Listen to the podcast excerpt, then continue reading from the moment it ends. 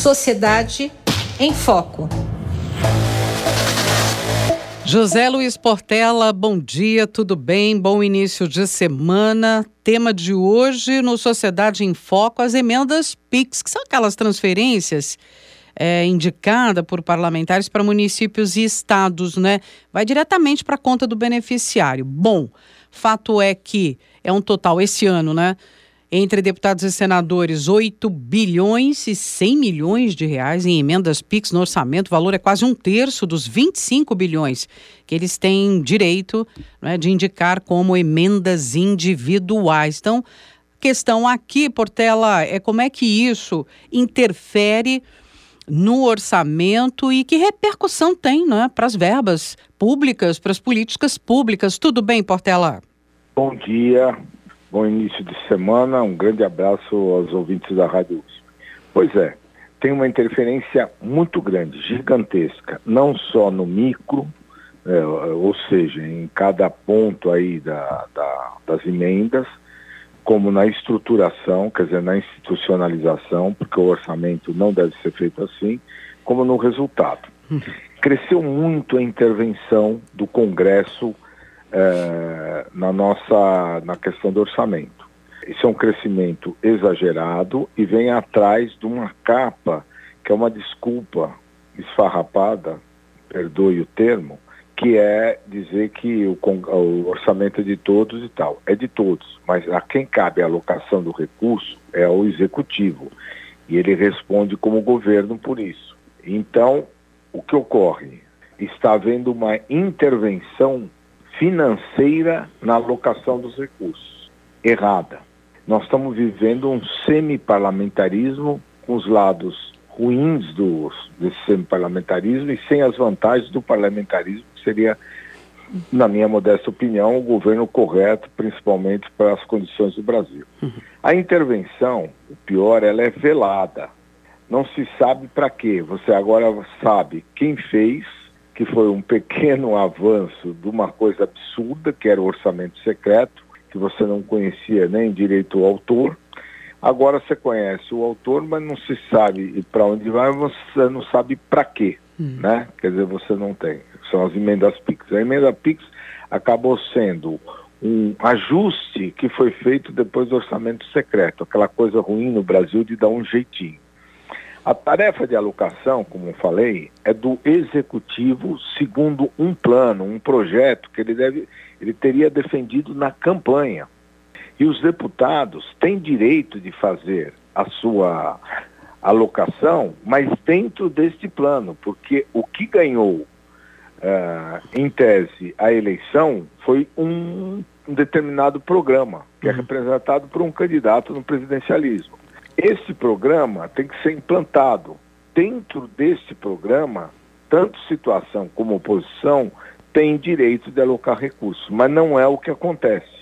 Então, você faz um projeto, vamos chamar uma coisa maior, que é o que falta ao Brasil, um projeto de nação que deveria ser um projeto feito nas campanhas presidenciais, dizendo para a nação o que, que você vai fazer com ela e aonde que ela vai chegar, e você não consegue fazer isso porque esse projeto é eliminado, não só porque muitas vezes é, é feito de forma falha, mas como também porque você tem esse tipo de emenda que fragmenta tudo.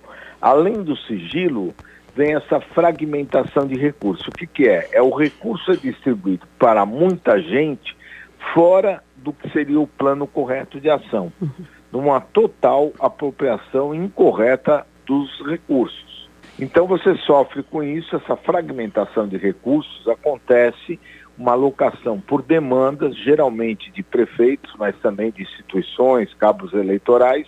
Isso acaba abastecendo essas demandas e não abastece o projeto maior do Brasil. Como cada vez está crescendo, é um narco, é um pedaço do orçamento muito grande.